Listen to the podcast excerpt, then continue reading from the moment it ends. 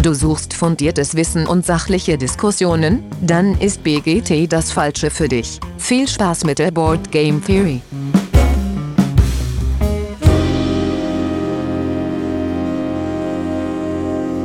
Ja, hallo alle miteinander. Da sind wir wieder. Schön, dass ihr wieder eingeschaltet habt da draußen an den Anfangsgeräten. Heute äh, bei der Board Game Series sind mit dabei der Lars. Hi Lars. Moin. Der Patrick. Guten Tag. Der Papa. Hallo. Und der Axel. Hallo Axel.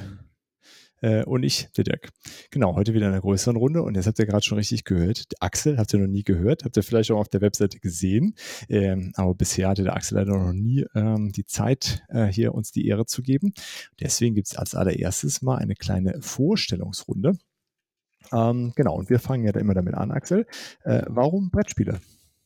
Ähm, warum Brettspiele? Ähm, die waren eigentlich schon immer so da. Am, als, man kleiner war, nur ähm, so Mensch, ärgere dich nicht oder Monopoly und sowas. Aber meine Tante hatte eine große ähm, Brettspielsammlung. Und der beste Freund aus meiner Schulzeit hatte auch eine große Brettspielsammlung.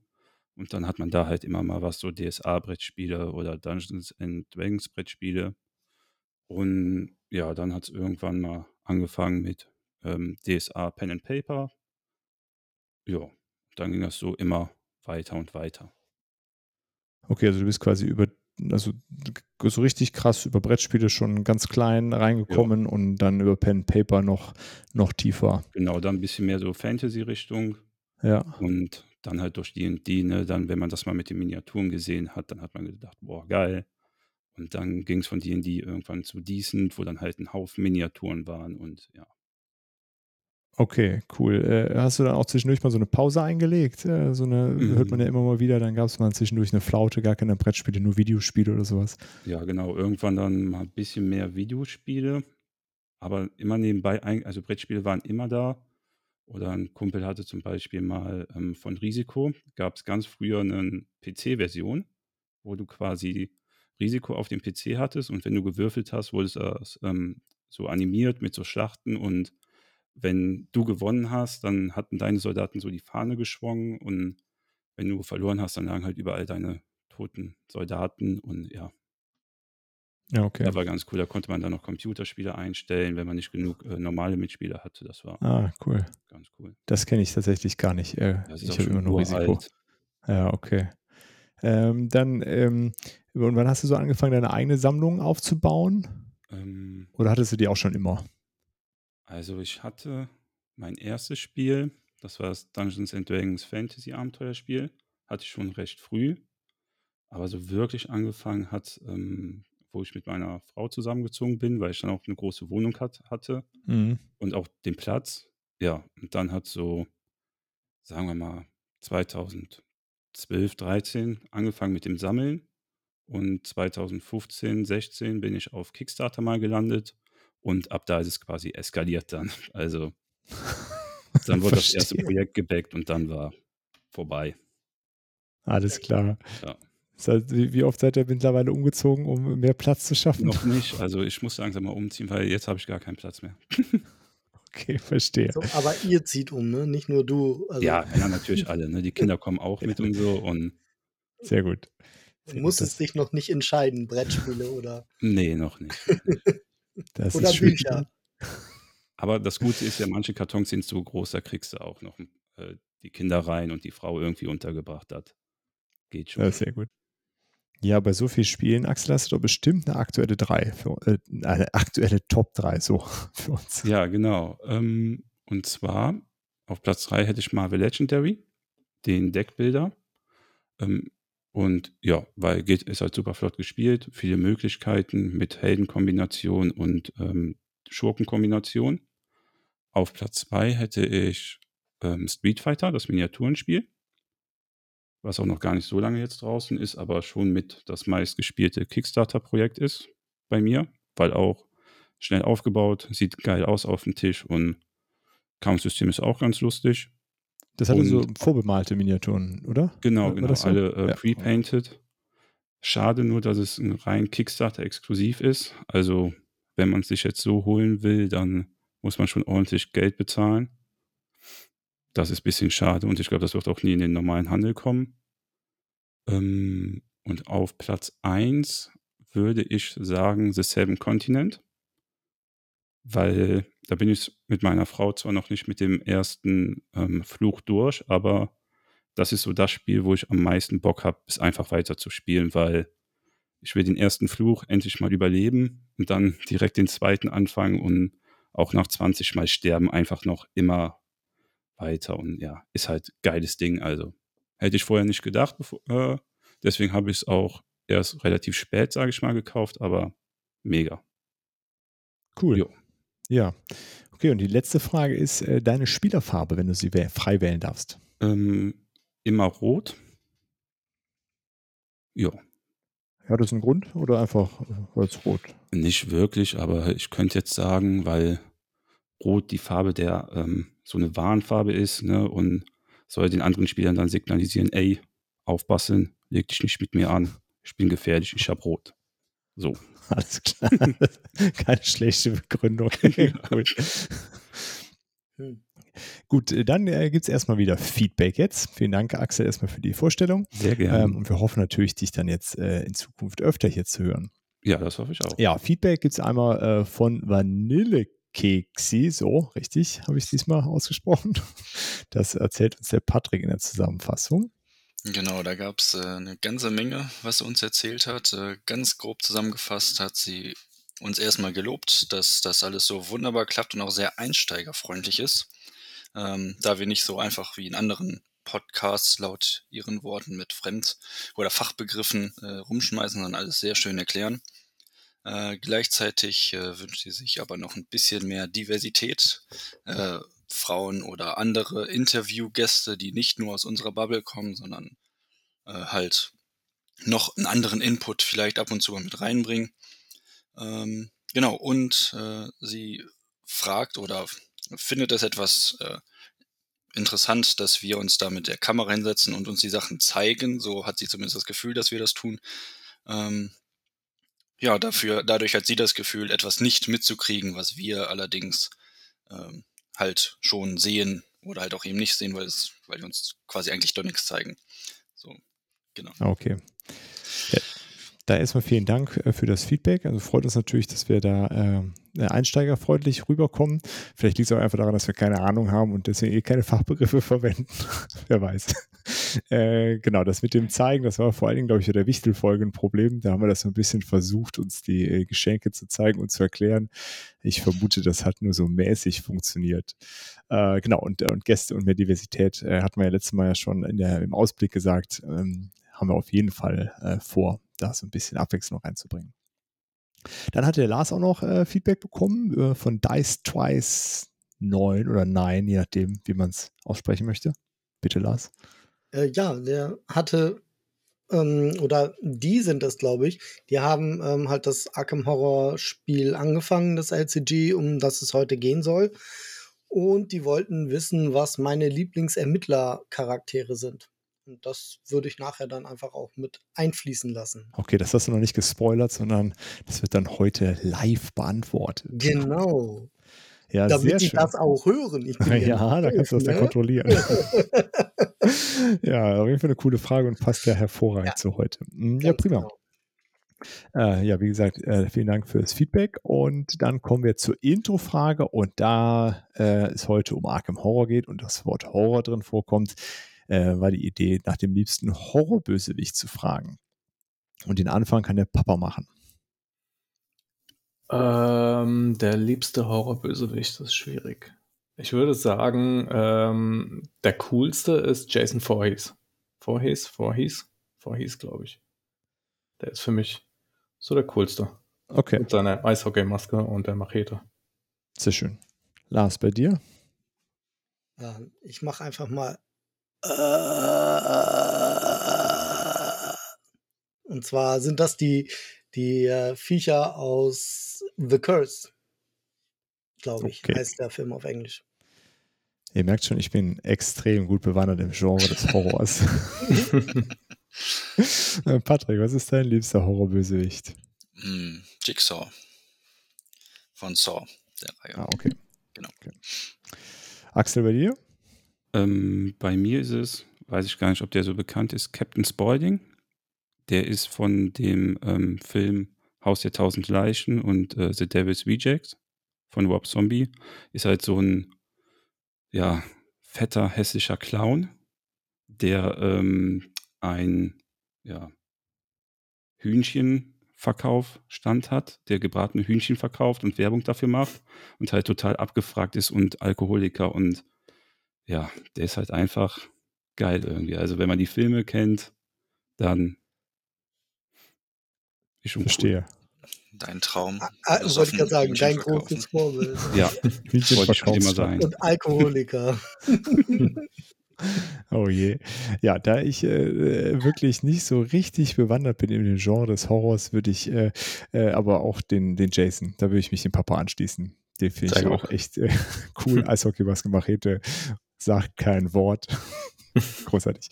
Ähm, ja, hätten wir das Thema dann durch und dann kommen wir endlich zum Thema der Woche. Äh, und zwar, der Lars hat es ja schon gesagt, äh, und steht ja auch im Titel eures Podcatchers, äh, Arkham Horror, das Kartenspiel. Hm, Genau, es ist ein weiterer Teil aus der Reihe. Wir besprechen die Spiele der BGG Top 100. Äh, den Platz habe ich ehrlich gesagt jetzt gar nicht nachgeschaut, wo es steht. Äh, vielleicht kann das noch einer kurz 24. nachreichen. Äh, auf die 24, sehr gut, danke. Äh, genau. Und äh, ähm, da würde ich jetzt einmal kurz die, die harten Fakten äh, durchgeben und dann gehen wir mit dem weiter. Also Publisher ist Fantasy Flight Games, die Autorinnen sind Nate French und MG Newman. Grafik sind eine ganze Menge. Christopher Horsch, Marcin Jukobowski, Ignazio Balsan Lascano, Henning Ludwigsen, Mercedes Oppheim, Zoe Robinson, Evan Simonet. Also da merkt man schon, es sind sehr viele Karten, überall sind Bildchen drauf und da sind natürlich eine ganze Reihe von Künstlerinnen am Start. Äh, es ist für 1 bis 4 Spielende. Äh, Spielzeit beträgt laut BGG 60 bis 120 Minuten. Da müssen wir dann heute mal gucken, ob das so hinkommt. Äh, es hat ein Rating von 8,2 ähm, und ein Komplexitätsgrad ist angegeben bei 3,48. Also so auf jeden Fall so im oberen Bereich. Können wir ja heute auch mal so rausfinden, woran das genau liegt, dass es diesen Komplexitätsgrad hat. Äh, ja, das so zu den harten Fakten. Dann äh, ist es ja auch schon äh, angesprochen worden, es ist ein LCG. Das hatten wir in der Kartenfolge ja auch schon mal besprochen, aber alle, die keine Lust haben, die nochmal zu hören. Äh, Lars, magst du einmal kurz für uns umreißen, was es mit so einem LCG auf sich hat?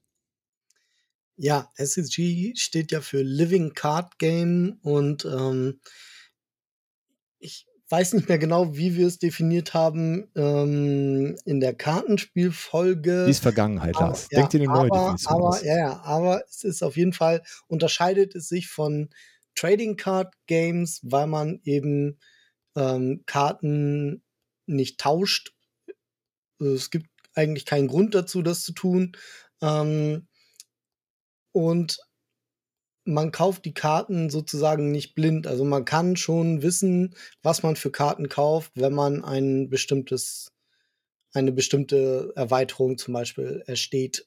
Okay, also es ist keine Glückssache wie bei Magic dann gewesen, wo ich dann hoffen muss, dass da irgendwelche tollen Karten drin sind, sondern äh, das Genau. ist für alle immer gleich, die da die Erweiterung dann kaufen. Ganz richtig. Cool. Ähm, das, da, da glaube ich, müssen wir auch nicht weiter jetzt was zu sagen. Ne? Und dann äh, ist es ja so, also das ist zumindest, äh, ist ja schon durchgekommen, von diesem ganzen Horrorzeug habe ich nur mäßig Ahnung. Ähm, und dieses ganze Arkham spielt ja in dem Lovecraft-Universum. Äh, das liest man auf jeden Fall immer. Es ist irgendwie Cthulhu dabei und Cthulhu steht ja nun überall drauf. Und äh, also ich fände es schön, wenn ich eine Intro in dieses Lovecraft-Universum bekomme und vielleicht die eine oder andere Hörerin auch. Wer mag das machen? Lars, du weißt das doch bestimmt alles. Ja, ich habe mich damit schon ein bisschen beschäftigt. Das, Das habe ich mir gedacht, siehst du. das erste Mal in Kontakt gekommen bin ich, glaube ich, über die Tanz der Teufel Filme damals. Ähm, da finden die halt das Necronomicon. Und dann geht der ganze Spuk los. Das kennt sogar ich, Lars. Ja, genau. Und das Necronomicon ist halt ein Buch, das von einem verrückten Araber namens Abdul al-Hasred geschrieben wurde und in dem Beschwörungsformeln und Rituale erklärt werden, um Dämonen beziehungsweise äh, alte Götter zu beschwören. So sagt es jedenfalls der Mythos. Das Ganze gibt es nicht wirklich. Also nur falls das irgendjemand noch denkt. Entschuldigung, Spoiler, Weihnachtsmann und so. Ähm, also mir fiel das übrigens schwer, ne? damals das so ein bisschen auseinander zu friemeln, was von dieser Mythos-Geschichte vielleicht so ein existenter Mythos sein könnte. Ist aber gar nichts, das ist alles erfunden und zwar von dem Schriftsteller H.P. Lovecraft und seinen Schriftstellerfreunden, denn der hatte ganz viele Schriftsteller aus diesem Genre ähm, zu der damaligen Zeit, so in den, ich glaube, Anfang der 1920er oder, oder ein bisschen früher sogar noch. Ähm, und mit denen hat er einen regen Briefverkehr gehabt. Und die haben viele seiner Ideen aufgegriffen oder sich selber was dazu ausgedacht. Und er hat dann halt gesagt, so ja, ist auch cool.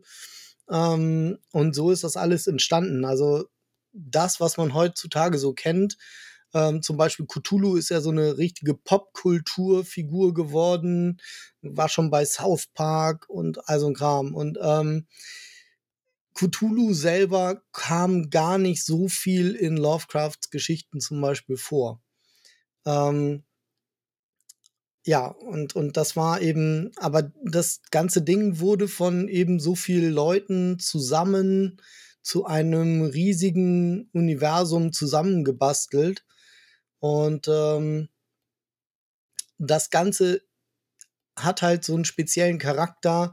Deswegen fand ich es damals als Kind auch ein bisschen schwierig, da ähm, zu sehen, dass das alles nur ausgedacht ist. Denn die Erzählungen sind alle sehr so gehalten, als würde man einen Zeitungsartikel zum Beispiel lesen.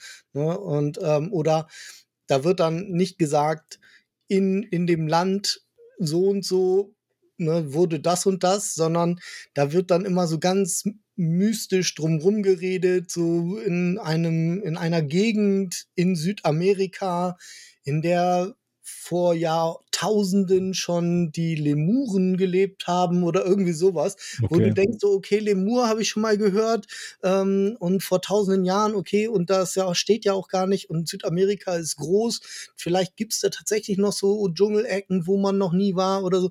Also das ist so ein bisschen, ich kann verstehen, dass halt die Leute früher da noch mehr drauf angesprungen sind, denn damals gab es ja wirklich noch Ecken der Welt, wo keiner bisher gewesen ist. So nicht mehr viele, aber immer noch. Ne? Mhm. Ja, oder wenn jetzt, wenn er dann in die Berge des Wahnsinns über Dinge, die hinter einer riesigen Bergkette am Südpol passieren, wo wirklich 99 Prozent der Menschheit noch nie waren und auch nicht viel drüber wissen. Ähm, und darauf basiert das halt so ein bisschen. Ne? Also heutzutage muss man, muss man da ein bisschen äh, offen für sein, sonst ist es ein langweiliger Humbug, glaube ich. Okay. Mhm. So, aber das steht ja jetzt überall drauf irgendwie, ne? Also ja. äh, überall ist Cthulhu drin oder dieses, dieses Lovecraft-Universum begegnet einem ja überall, aber das hat nicht immer alles was jetzt mit Arkham Horror, dem Kartenspiel, zu tun, oder? Also es sind unterschiedliche Welten oder wie, wie hängt das dann zusammen? Ähm, doch, eigentlich schon. Also in diesem, in diesem Spiel begegnet man vielen verschiedenen Wesenheiten und, und Kulten und Gegenständen, Zeichen oder sowas, die und, und Begriffen, ähm, die sich so durch den ganzen Mythos ziehen. Also okay, das, also egal von welchem Publisher, äh, man, man, begegnet einem immer, äh, also die, die Sachen kommen einem dann immer wieder bekannt vorher. Ähm, mehr oder weniger, sage ich jetzt mal. Ich weiß nicht genau, wie das so mit Rechten aussieht. Ähm, ich kenne mich auch eigentlich nur so richtig in diesem äh, Fantasy Flight Games Cthulhu-Universum sozusagen aus. Ja. Ähm, aber Dinge wie, also so Orte, die der beschreibt, zum Beispiel das Plateau von Leng. Ich denke, das kann jeder irgendwo reinschreiben. Die Rechte liegen höchstens irgendwie bei Lovecraft oder bei irgendeinem Verlag vermutlich. Ähm, das weiß ich aber nicht. Aber es, also so das FFG-Universum zieht sich so komplett durch den ganzen Mythos. Die nehmen eigentlich alles mit rein, glaube ich. So. Oh, okay, okay. Also in der, in der Vorbereitung hatte ich mal geguckt, weil es hatte mich auch immer so irritiert, dass das überall draufsteht, wie das mit den Rechten dann so ist. Äh, und es scheint irgendwie wohl äh, größtenteils alles Public Domain zu sein. Das mhm. lässt sich halt ohne weiteres äh, verwenden. Äh, was vielleicht jetzt auch einer der Gründe ist, dass das ähm, äh, hier Unfathomable von äh, FFG jetzt Cthulhu ist und nicht mehr Battlestar Galactica. War dann einfacher vielleicht. Ah, okay. Ja, ähm, äh, spannend. Aber wir bewegen uns dann heute im FFG-Universum hauptsächlich. Hm. Gucken, was uns sonst noch so begegnet. Okay, äh, hat sonst noch jemand was zum Thema Lovecraft? Hm. Gut, dann, dann müssen wir so eine kurze Regelübersicht geben. Und also auch wenn Lars jetzt schon viel geredet hat, befürchte ich, dass der Lars das auch, auch noch geben wird. ich weiß nicht. Das haben ja Papa und Patrick haben es auch schon gespielt. Also. Genau, wollt ihr, wollt einer von euch die Regeln erklären? Hm, kann ich gerne machen, ja. Dann, dann, dann hören wir dich, Patrick. Sehr gerne. Ähm, genau, erstmal kann man das Spiel solo spielen oder mit einer Gruppe. Da äh, gibt es einen kleinen spielbaren Unterschied. Ähm, Genau, wir haben quasi in dem Grundspiel drei äh, Szenario-Decks, die zusammen. Ja, ganz kurz, Patrick. Das, also das, heißt, es ist ein kooperatives äh, es Spiel. Es ist ein kooperatives Spiel, genau. Okay. genau. Ähm, und diese drei Szenarien spielen am Ende eine große Geschichte. Ähm, genau. Davon und dazu haben wir noch äh, mehrere Charaktere. Das sind unsere Kommissare. Da sucht sich jeder einen von aus und ähm, dann führt uns dieses Kampagnenbuch so, so ein bisschen dadurch. Es macht so den Aufbau mit uns und ähm, dann geht's los, dass wir quasi einmal das äh, Szenariobuch haben und das Agendabuch. Äh, das Agendabuch ist quasi unser, unsere Verlierenseite und das Szenariobuch bringt uns hoffentlich auf die gute Seite äh, dieses Spiels. Und ähm, jede Runde passieren Dinge, die wir nicht äh, haben wollen, während wir uns durch diese Orte, die uns diese einzelnen Szenarien geben, äh, bewegen. Äh, dabei können Monster auftauchen, äh, teilweise auch noch andere nette Helfer, die wir dann überzeugen müssen, dass sie mit uns kämpfen. Ähm, dafür, um diese ganzen, dieses Überzeugen oder das Kämpfen zu machen, müssen wir aus einem Beutel verschiedene Marker ziehen. Ähm, diese Marker minimieren, äh, reduzieren oder äh, erhöhen unsere Werte, die wir auf unseren Charakteren haben und äh, müssen quasi immer einen bestimmten Wert dann erreichen, um diese Proben geschafft zu haben oder nicht. Äh, wenn wir es geschafft haben, ist es gut für uns. Wenn wir es nicht geschafft haben, kriegen wir zum Beispiel in einem Kampf Schaden in Form von Horror oder äh, Lebensschaden. Ähm, genau. Und unser Charakter kann dabei halt auf zwei verschiedene Arten auch draufgehen. Entweder weil er wahnsinnig geworden ist, weil er komplett durchdreht, oder weil er eben so viel Schaden genommen hat, dass er nicht mehr weitermachen kann. Äh, dabei haben wir natürlich auch noch Unterstützung in diesem Kartendecks in Form von Waffen oder sonstigen Dingen, aber die müssen wir alle durch Ressourcen alle erkaufen.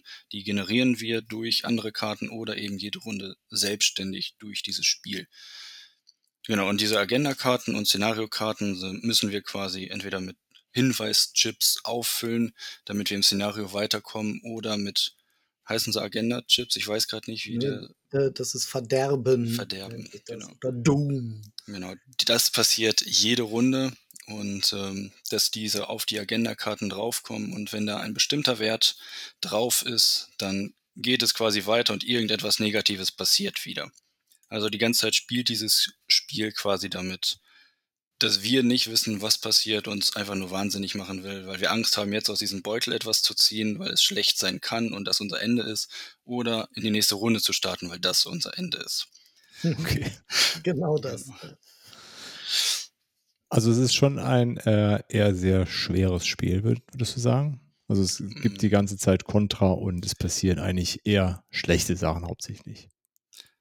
Ja, man muss äh, schwer im Sinne von den Regeln her und zu spielen ist es nicht schwer, aber okay. es ist schon schwer zu schaffen, ohne dass man äh, irgendwelche Nachteile bekommt, ja.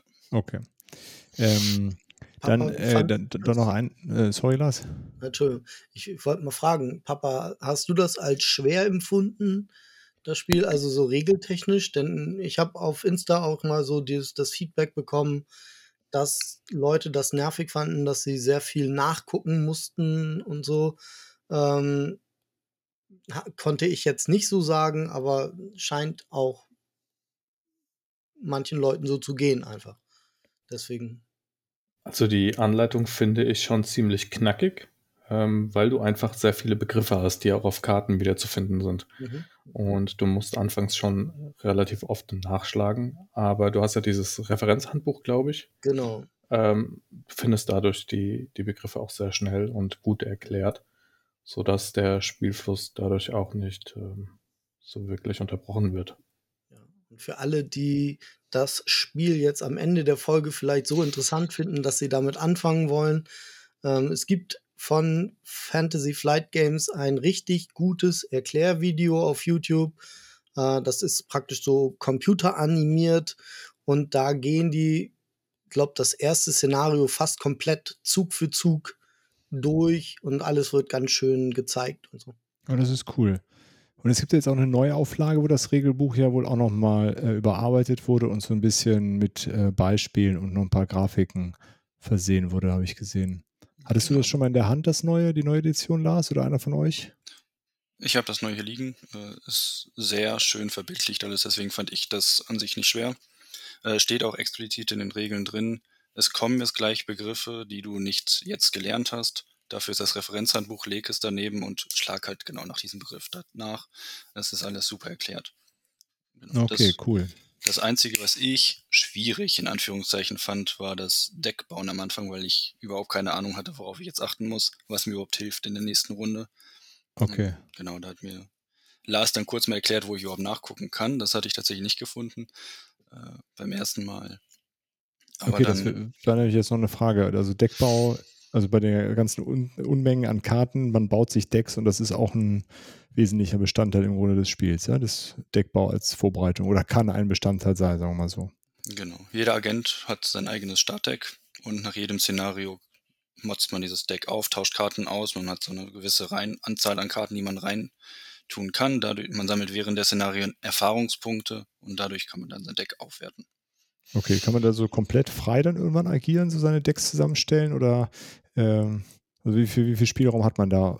Also sowohl auf der einen Seite für Leute, die komplett äh, machen wollen, was sie wollen, und für Leute, die jetzt einsteigen, wie du sagst, Patrick, ist ja manchmal etwas überfordernd. Mhm.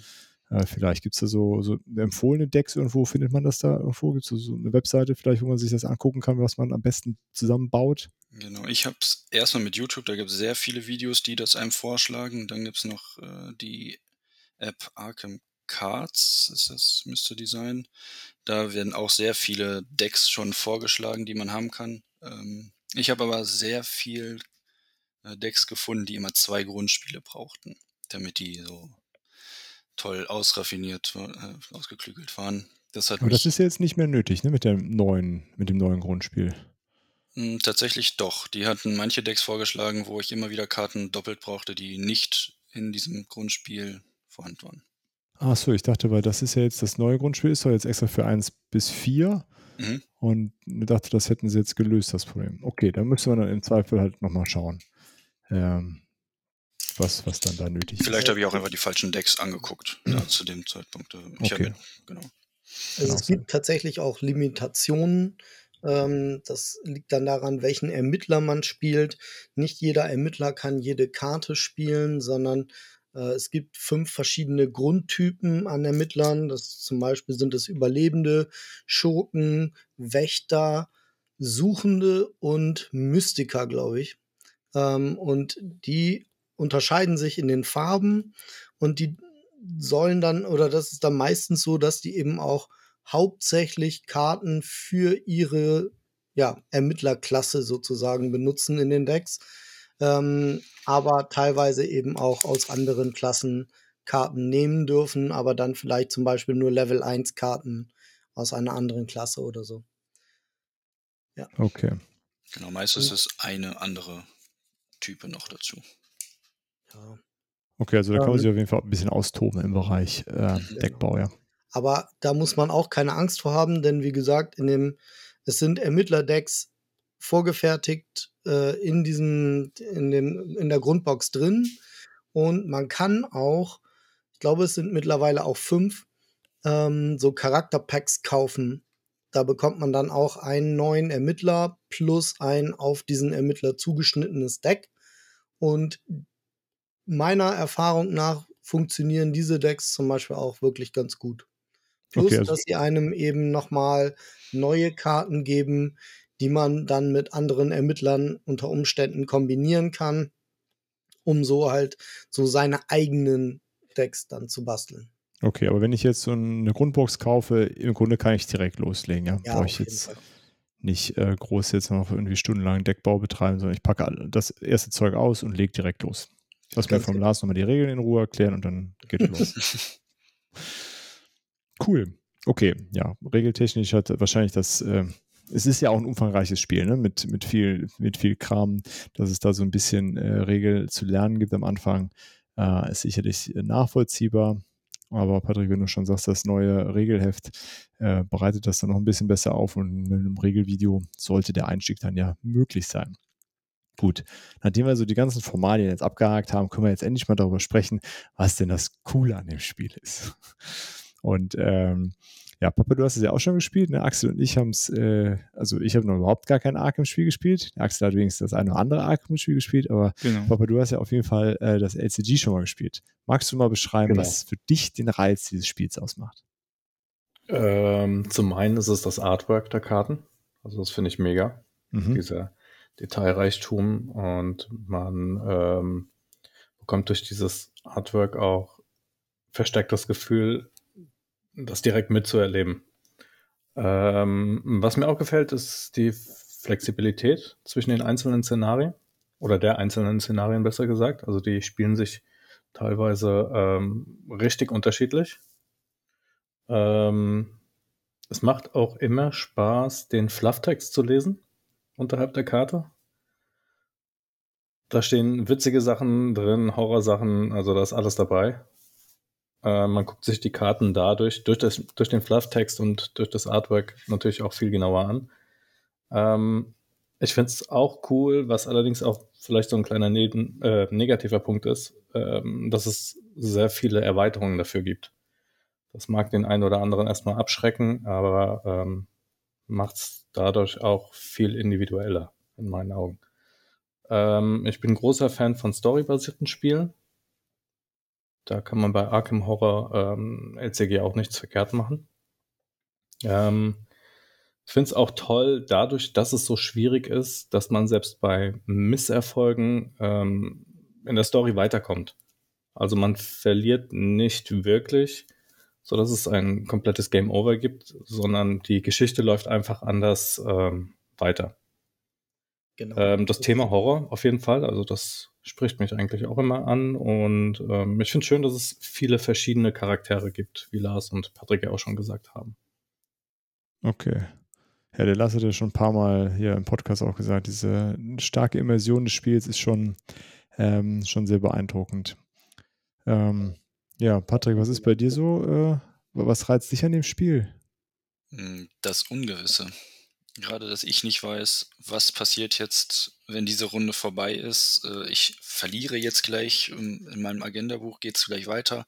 Verdammt, muss ich noch irgendetwas vorbereiten oder irgend ich, dass ich nie zu irgendeinem Zeitpunkt mich sicher fühle, irgendwie dieses Adrenalin, was dabei einkickt, äh, das finde ich super. Cool. Ähm, Axel, du hast es ja noch nicht gespielt, aber Ja. äh, gibt es was, was dich reizen würde, es mal auszuprobieren? Sagen wir mal so. Ja, ähm, also ihr habt mich jetzt schon ein bisschen heiß drauf gemacht, auf jeden Fall. Also Deckbau finde ich schon mal ganz cool. Und dass man äh, die Ermittler hat, die ihr, die ihr Startdeck haben, aber die man dann immer noch individualisieren kann, hört sich schon mal gut an. Und ähm, was ich von Willen des Wahnsinns wieder erkannt habe, dieses, dass man auf zwei Arten, sage ich mal, sterben kann. Also entweder körperlicher Schaden oder geistiger Schaden. Das ist ja bei Willen des Wahnsinns auch so. Da hätte ich auch direkt eine Frage. Bei Willen des Wahnsinns ist das so, wenn du körperlichen Schaden kriegst, bist du halt irgendwann erschöpft, bist du kaputt. Kriegst du geistigen Schaden, kriegst du so eine Wahnsinnskarte und dann kann sich auch deine Siegbedingung ändern. Da kann zum Beispiel äh, passieren, dass du wahnsinnig wirst und im Geheimen einen Mitspieler umbringen musst und dann hast du das Spiel gewonnen und alle anderen haben verloren. Gibt es sowas bei dir im LCG auch? Dass wenn du das jetzt im Koop spielst, dass du dann wahnsinnig wirst und du kriegst eine komplett neue Siegmöglichkeit, Siegbedingung? Oder bist du dann einfach nur wahnsinnig und ja, hast verloren? Ähm, das ist so, wenn man genug Horror gesammelt hat, der, dass praktisch der, der geistige Wert überschritten wird, dann ist man, ist der Ermittler für dieses Szenario praktisch raus. Ähm, aber was der Papa auch schon gesagt hat, das hat halt so eine Fail-Forward-Mechanik. Also ähm, auch wenn man, auch wenn der Ermittler dann wahnsinnig geworden ist, dann ist er im nächsten Szenario halt wieder dabei. Nur fängt er dann mit einem Punkt geistiger ähm, Kraft praktisch weniger an. Also man erleidet ein Trauma. Und das kann eben körperlich sein. Das heißt, wenn man durch körperlichen Schaden ausscheidet, dann hat man im nächsten Szenario ein körperliches Trauma, hat also einen, einen Lebenspunkt weniger. Und Ah. beim Horror ist das genauso. Man kriegt dann auch nicht irgendwie eine Nietenkarte, wie es bei anderen äh, Deckbildern ist, irgendwie dann ins Deck für, äh, die, für das nächste Abenteuer, sag ich mal, oder die nächste Runde. Oder gibt es sowas da auch? Dadurch nicht. Dadurch bis jetzt nicht, aber das kann durch andere Sachen Ah, passieren. Nee, aber so, Also also was ihr so erzählt habt, hört sich schon mal richtig gut an. Auf jeden Jeder Fall. Ermittler hat auch eine Grundschwäche und eine auf ihn zugeschnittene Schwäche praktisch im Mhm. Deck. Das kann sowas sein wie, dass, dass jemand von einem Kult verfolgt wird und dann zieht er seine Schwäche und das ist dann halt so ein Kultist, der ihn angreift. Ähm, und gleichzeitig hat er noch eine Paranoia und das behindert ihn dann im Spiel auch nochmal irgendwie. Ah, Sowas cool. zum Beispiel. Mhm. Also das bringt ja auch wieder äh, viel zur Story und so dabei. Das hört sich aber ganz cool an auf jeden Fall. Ja. Ja, Lars, äh, dein Lobgesang auf das Spiel. Ich meine, du, du spielst es ja, also um das so klarzustellen, ne? du spielst es ja wirklich viel, ne? Und du hast echt auch schon einiges von dem Zeug runtergespielt, oder? Wenn ich das, das richtig mitbekommen habe. Naja, viel ist immer so, so Ansichtssache, ne? Ähm, ist, ich glaube, es gibt Leute, die spielen fast nichts anderes und da kann ich überhaupt nicht mithalten. Ähm, ich habe halt, ich habe es tatsächlich öfter schon gespielt und ich habe auch schon äh, andere Kampagnen als die Grundkampagne gespielt. Aber ob, ja, weiß ich nicht, viel ist vielleicht übertrieben. Naja, auf jeden Fall bei uns hier Ja, hast du am meisten gespielt. genau. Aber was, Also- okay, was reizt dich denn daran? Also warum hast du nach der Grundkampagne nicht aufgehört und machst, machst weiter Mhm. und äh, spielst das gern? weil es einfach wirklich, ähm, was auch schon gesagt wurde, es zieht einen richtig rein.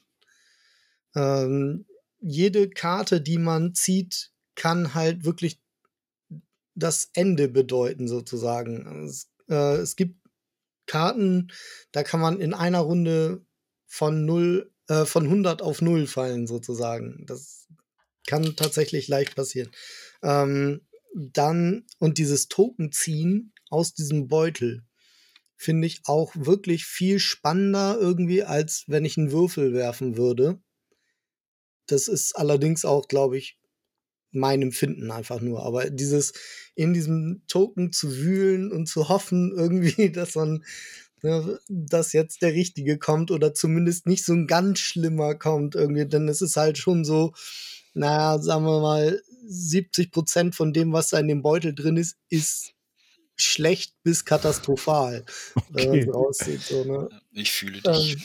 Ähm, ja, dann, äh, ja, und was mir natürlich auch unheimlich gefällt, ist, der Wiederspielwert ist unglaublich hoch, meiner Meinung nach. Also auch wenn man nur die Grundbox hat, hat man fünf verschiedene Ermittler.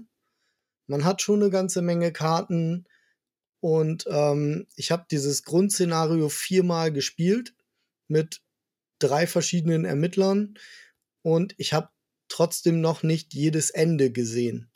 Also ich könnte es auch locker nochmal spielen.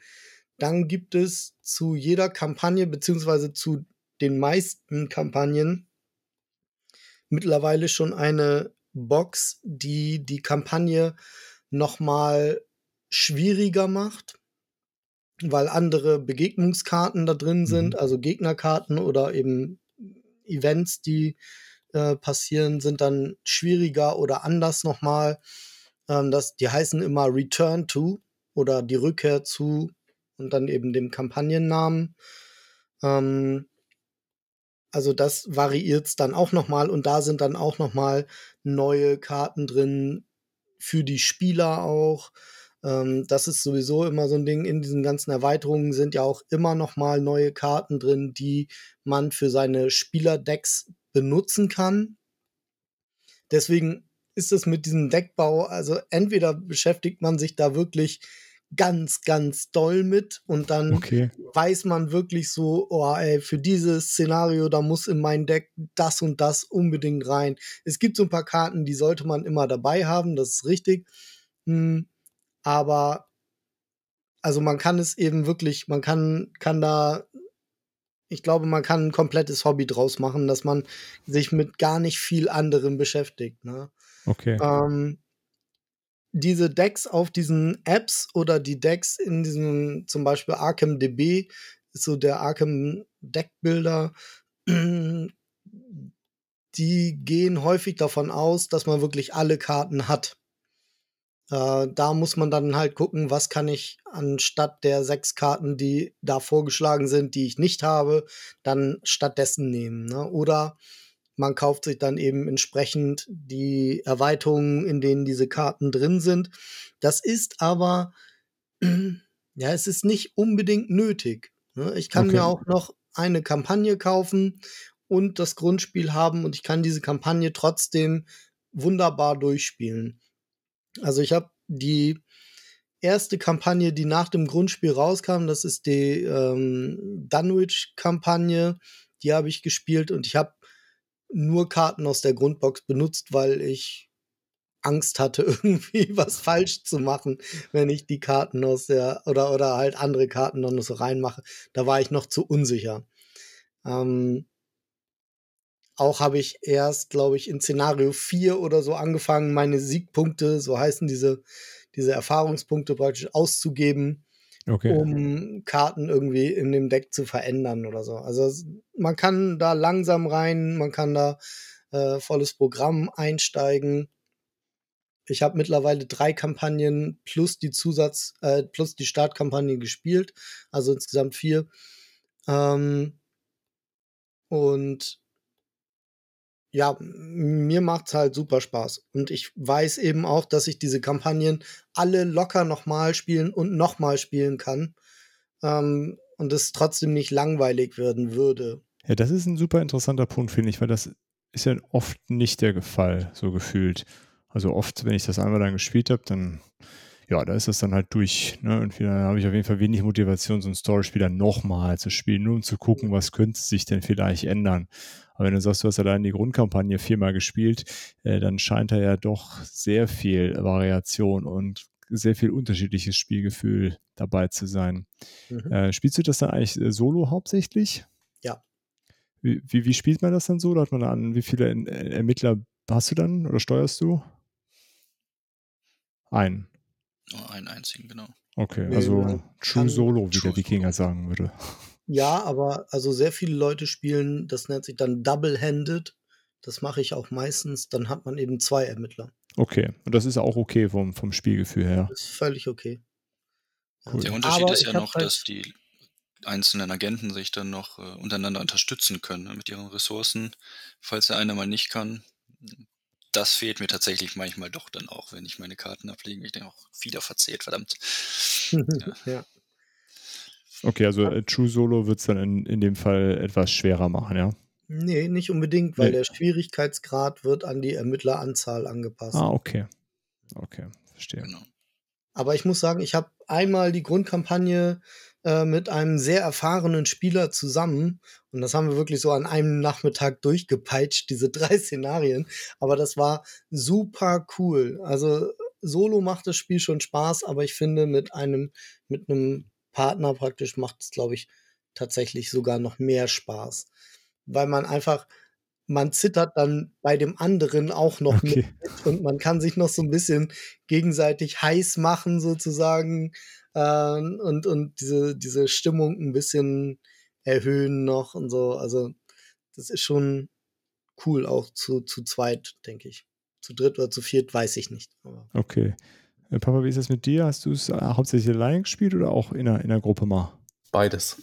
Ich habe Okay. beides ausprobiert, aber Solo Ja, äh, wie ihr wisst, ist, bin ich nicht so ein Solospieler. Ähm, mir fehlt da so ein bisschen die Kommunikation. Ähm, Also selbst bei dem zu zweit auf jeden Fall mehr Spaß als, äh, als alleine, ja. Okay. Wie du schon gesagt hast, Lars, äh, man zittert dann so ein bisschen ähm, bei den Mitspielern dann mit und ähm, ja, Aber ich hätte sich jetzt gedacht, einfach, wenn derjenige auch Erfolg hat. Ja, ich hätte jetzt gedacht, gerade so, ein- so ein sehr immersives Storyspiel, ähm, das holt sogar dich äh, alleine an den Tisch. Aber, Ich habe es, wie gesagt, zweimal ausprobiert, aber das hat mir überhaupt nicht zugesagt. ah, okay, verstehe, verstehe. Patrick, wie ist das bei dir? Du spielst auch Solo, hauptsächlich? Ähm, das habe ich bisher ausschließlich solo gespielt. Ich habe jetzt dreimal durchgespielt mit drei verschiedenen Agenten, die Grundkampagne. Okay. Also scheint sich auf jeden Fall durchzuziehen. Also man kann das definitiv nochmal durchspielen, äh, um zu sehen. Und es spielt sich dann auch tatsächlich anders, ja. Ja, jeder Ermittler ist halt auch anders aufgestellt, hat eine andere Eigenschaften. Die Karten spielen sich halt anders. Ähm, der eine ist voll auf äh, Krawall, will nur die Monster da alle abknallen. Die andere hat dann irgendwelche Zauber noch dabei. Ähm, muss man gucken. Das ist alles, jeder Charakter ist für sich gut und ähm, spielt sich sehr lustig, genau. Und auch jeder Charakter hat seine eigene Geschichte so auch noch mit da drin. Das, was Mhm. man dann auch wieder an diesen Fluff-Texten dann sieht. Und wie ist es, weiß man dann nicht schon Sachen, äh, wie sie passieren? Und da, das nimmt so ein bisschen die Spannung raus oder fällt das gar nicht so ins Gewicht? Hm. Alle schütteln den Kopf. Mir jetzt eigentlich gar nicht. Also ich weiß wohl jetzt, okay, wenn ich jetzt verliere, beim nächsten Mal, okay, jetzt passiert das und das. Aber an sich weiß ich immer noch nicht, welche Kreatur mich gleich erwartet. Okay. Genau. Okay. Oder ist das, was im Beutel jetzt kommt, gleich gut oder schlecht? Weil wenn ich den Kampf verliere, beim nächsten Mal äh, sollte ich schon gewinnen, damit ich nicht meinen Ermittler verliere. Okay, verstehe. So, und wie, wie lange spielt sich dann so eine Partie? Also jetzt hat man eben gehört, die Grundbox kann man an einem Nachmittag auch durchzocken. Ähm, was würdet ihr sagen? Passt die Angabe auf der Packung? Oder wie, wie lange spielt man in so einem Szenario? Papa, was, wie, wie ist das bei dir gewesen? Boah, das ist eine gute Frage. Also äh, zwei, drei Stunden haben wir schon dran gesessen, finde ich. An der gesamten Kampagne oder? äh, Nein, nein, an einem Szenario. Okay. Aber Okay, es liegt halt wahrscheinlich auch daran, dass man anfangs die Begriffe noch nicht so verinnerlicht hat und dann öfter nachschlagen muss. Auf jeden Okay. Fall. Gut, äh, hängt das auch so ein bisschen ab davon vielleicht, wie, wie stark man einsteigen möchte. Also wenn man jetzt sich die ganzen Fluff-Tests nochmal durchliest und wirklich tiefer einsteigen möchte, ist vielleicht auch noch was anderes dann. Äh, äh, Genau. Ja, als wenn man das jetzt einfach runterrattert, dann geht es natürlich auch etwas schneller, ja. okay. Aber dann geht viel von dem Flair verloren, finde ich. Definitiv. Okay, also bei, bei euch auch so zwei bis drei Stunden, Patrick. Wie, wie ist so deine Erfahrung gewesen? Äh, ja, am die erste Partie hat tatsächlich äh, doch drei Stunden gedauert. Ähm, inzwischen weiß ich ja, wie ich mich bewegen kann und sowas, Ja. kenne auch schon die meisten Begriffe. Ähm, jetzt bin ich so, ja, anderthalb, zwei Stunden, glaube ich, pro Szenario war jetzt bei der dritten Runde. Ja, das kommt ganz gut hin eigentlich. Okay. Lars, bei dir auch immer noch, äh, wenn du hast ja jetzt dann, du solltest die Begriffe wahrscheinlich ja jetzt größtenteils drin, also regelt sicher wirst du ja sein. Äh, Ähm, es, es kommt aber auch aufs Szenario an. Also es gibt tatsächlich welche, die sind relativ schnell durchzuspielen. okay. Und es gibt eben welche, die ja haken so ein bisschen. Und es liegt Okay. auch daran, wie Proben eben gelingen oder nicht. Okay, verstehe, ja. Es liegt immer daran, was kommt denn jetzt für eine Karte im Begegnungsdeck, weil das wird ja auch gemischt. Also das ist ja auch äh, immer eine andere Karte. Also es ist ja Mhm. nie so, dass auf dem Ort immer dasselbe passiert oder so. Also Die Orte variieren teilweise. Also es gibt Szenarien, da gibt es äh, zehn Ortskarten und dann wird gesagt, fünf werden ausgelegt zufällig und die anderen fünf beiseite gelegt. Das heißt also, ich kann, bis ich alle Orte gesehen habe, die es in dieser Kampagne oder in diesem Szenario gibt, kann es auch sein, dass ich das ganze Szenario viermal spielen kann und habe immer noch nicht alle Orte gesehen. Okay. Also nochmal zurück zur Replayability. Ähm, und ja, ich würde schon sagen, 60 Minuten wird es wohl dauern, mindestens. Okay, verstehe. Ja. Axel, wäre das so, so ein Spiel, was du auch in, also mit deiner Frau spielen dann würdest oder wäre das so ein Solospiel für dich?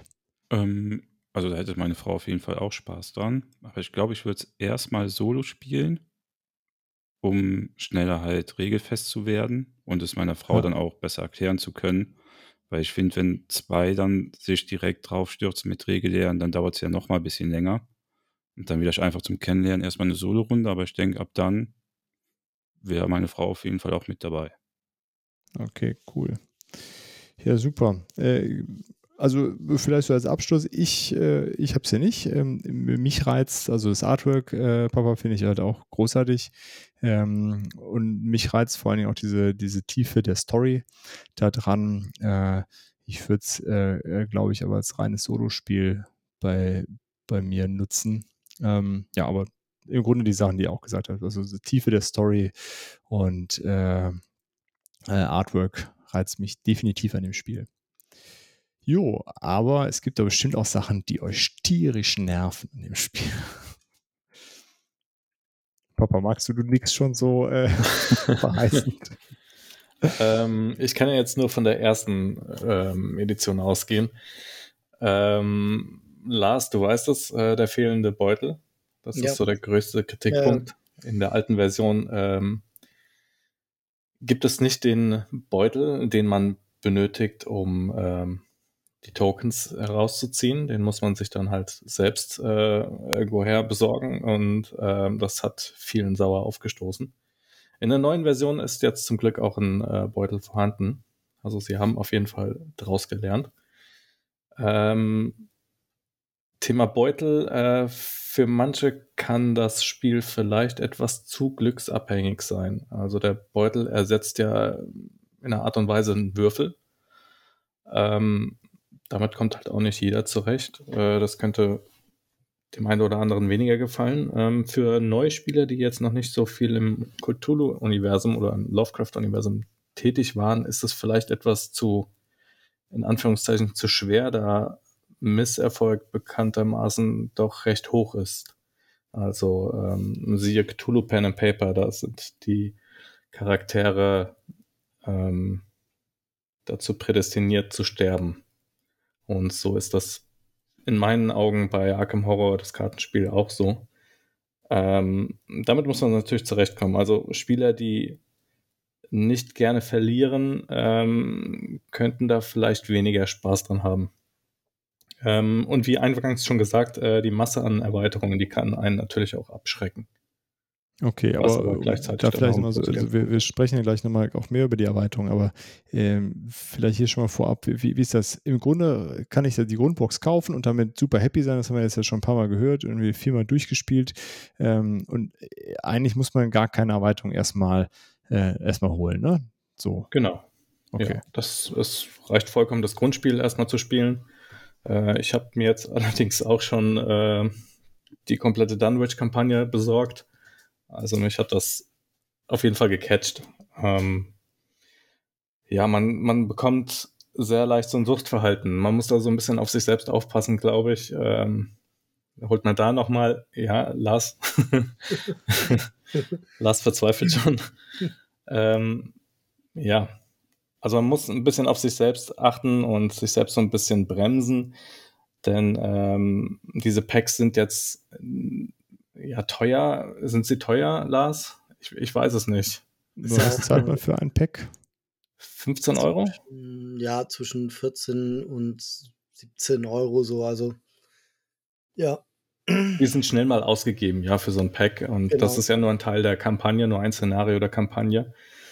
Äh, das muss man sich dann schon bewusst sein. Also es ist vielleicht äh, auch nichts für Spieler, die äh, einen schmalen Geldbeutel haben. Okay. Also wenn man jetzt aus dem Grundspiel äh, heraus tritt und ähm, weitere Szenarien oder Kampagnen kaufen möchte. okay, verstehe. Wobei man auch sagen muss, man kriegt auch noch, man kriegt schon was für das Geld. Ne? Also so ein Szenario oder eine, eine Kampagne, die, wenn man sie komplett kauft, ungefähr bei 100 Euro liegt, ähm, bietet ja auch stundenlang Beschäftigung und, und wenn man das Spiel mag, dann eben auch wirklich stundenlang Spaß und ähm, ja, 100, 100 Euro sind vielleicht zehnmal ins Kino gehen. Ja, ich finde, das ist immer ein ganz Also guter von der, Vergleich, von der Lars. Äh, Stundenzeit ist das locker genauso, ne? Auf jeden Fall, ja. Und dann das Ding hat man dann im Regal stehen, den, das Kino ja auch nicht. Also Ja. das ist immer so relativ zu sehen, finde ich. Ähm, ich bin Sammler und deswegen macht mir das nichts aus, außer meinem Portemonnaie. Ähm, ich bin leider kein reicher Sammler, deswegen ist das immer schon so, so ein kleines, so eine kleine Jonglage, aber ja, im Endeffekt kann ich nicht, nicht widerstehen, wenn, wenn das Geld übrig ist, dann leiste ich mir das gerne. Also, Okay. Ja, aber Ich bin absolut bei dir. Ich finde den Vergleich im Kinobesuch ganz gut, Lars, eigentlich. Ne? Also kaufst du dir für 15 Euro so ein Pack, hast da zwei Stunden mindestens mal, mal Freude, äh, potenziell auch mit jemand anders zusammen und das kostet der Kinobesuch, die Karte, je nachdem, was du da guckst und wo, ähm, auf jeden Fall auch. Ähm, stört dich sonst noch was, Lars, an dem Spiel? Also hast du noch andere so, Kritikpunkte? stört mich irgendwas an dem Spiel? Ähm, eigentlich stört mich nämlich gar nichts wirklich. Ist ja auch mal Also ich- cool. Ich finde das so, mh, ne, ich, ich sleeve gerne die Karten. Ich habe hier letztens irgendwie fast zwei Tage gesessen und alles nachgesleeved, was, was ich noch so äh, aufgelaufen hatte. Und ähm, ich bin Sammler. Ich finde das mit dem Dazukaufen auch nicht so schlimm. Äh, man kann das Spiel eben auch richtig toll pimpen mit Custom-Made Token, mit einem Custom-Made Beutel, mit Playmats. Und das sind alles so Sachen, die ich total cool finde. So, das stört mich halt nicht. Ähm, wie gesagt, mit diesem Video damals bin ich unheimlich gut reingekommen. Ja. Ist ja auch also mal cool, dass es einfach keine Kritikpunkte gibt. nö. Äh, apropos Sleeves, hättest du so eine Sleeve-Empfehlung? Äh, welche Sleeves verwendest du da gerne für das Spiel? Puh. Ähm, ich habe da zwei verschiedene. Ich nehme für die Spielerkarten, weil man die mehr in der Hand hat, nehme ich halt schon gute. Dann nehme ich, ich weiß nicht, da, sollen wir so eine Marke überhaupt sagen jetzt? Also da Ja, gebe ich zumindest ein ja. bisschen Okay. mehr für aus. Hm? Äh, nee, von mir aus kannst du auch die, die Marke sagen. Also wenn, Ja, wenn jetzt einer konkreter nachsucht, ist ja manchmal, also geht mir auf jeden Fall manchmal so, wenn ich irgendwie Sleeves suche, dann, weil da gibt es so viele, wenn da Mhm. einer gute Erfahrung mit irgendwas gemacht hat. Ja, ich nehme die Ultra Pro Katana. Und ähm, die gibt es auch. Viele Leute machen das gerne. Es gibt ja halt diese fünf Farben, die für die Ermittlerklassen sind und die holen sich dann eben Sleeves und bauen sich dann die Decks zusammen mit ungesleevten Karten und stecken die dann eben in die Sleeves mit der, mit der Farbe auf dem Rücken, die zu dem Ermittler passt. Das ist ganz toll. Ich habe mich für rein grün entschieden, ähm, weil ich dieses, das ist so, ein- so ein Grün, was ich irgendwie so ein bisschen auch mit Cthulhu und so verbinde. So ein bisschen, das weiß nicht, so wie dieses Grün auf den Monsterdosen. so Okay. wieder, wieder Schleichwerbung gemacht. Ähm, ja, das, da habe ich auch einen Beutel in diesem Grün, also mit diesem Grün bestickt. Da ist dann auch so, so ein Zeichen drauf. Ähm, ich habe Playmats für die Spieler in Grün, Schwarz und so. Also das, das bietet, hat sich so angeboten. Und für die Ermittlungs-, äh, für die Begegnungsdecks ähm, habe ich einfach relativ günstige Sleeves genommen. Okay, cool. Ja, ich finde es auch cool, wenn einfach die Leute sagen, so, keine Kritikpunkte. Auch mal schön. Äh, Bei dir, Patrick, bei, bei dir, hast du irgendwas, äh, was dir nicht so gefällt oder wo du darauf hinweisen würdest? Mm, Das Einzige, was mich ein wenig gestört, in Anführungszeichen, hat es mich nicht wirklich gestört, das war das Deckbauen tatsächlich. Habe ich mich so ein bisschen allein gelassen gefühlt. Ähm, irgendwie vom Spiel selbst. Äh, irgendwie brauche ich da dann doch mal so eine Hand, die mir sagt, das ist jetzt gut, das ist nicht. Äh, da war ich dann doch zu feige, das einfach auszuprobieren. Ähm, richtig, aber sonst äh, habe ich jetzt nichts, was ich an diesem Spiel beanstanden kann. Okay. Ähm, Axel, gibt es bei dir irgendwas, wo du sagen würdest, das ha- hat dich bisher abgehalten, das Spiel äh, dir zu besorgen? Ich meine, du hast ja auch schon das eine oder andere Arkham-Spiel äh, im Regal stehen. Ähm, warum hast du es noch nicht geholt? So. Sag mal. Wir hören dich nicht. Du müsstest das Mikrofon anmachen. Sorry.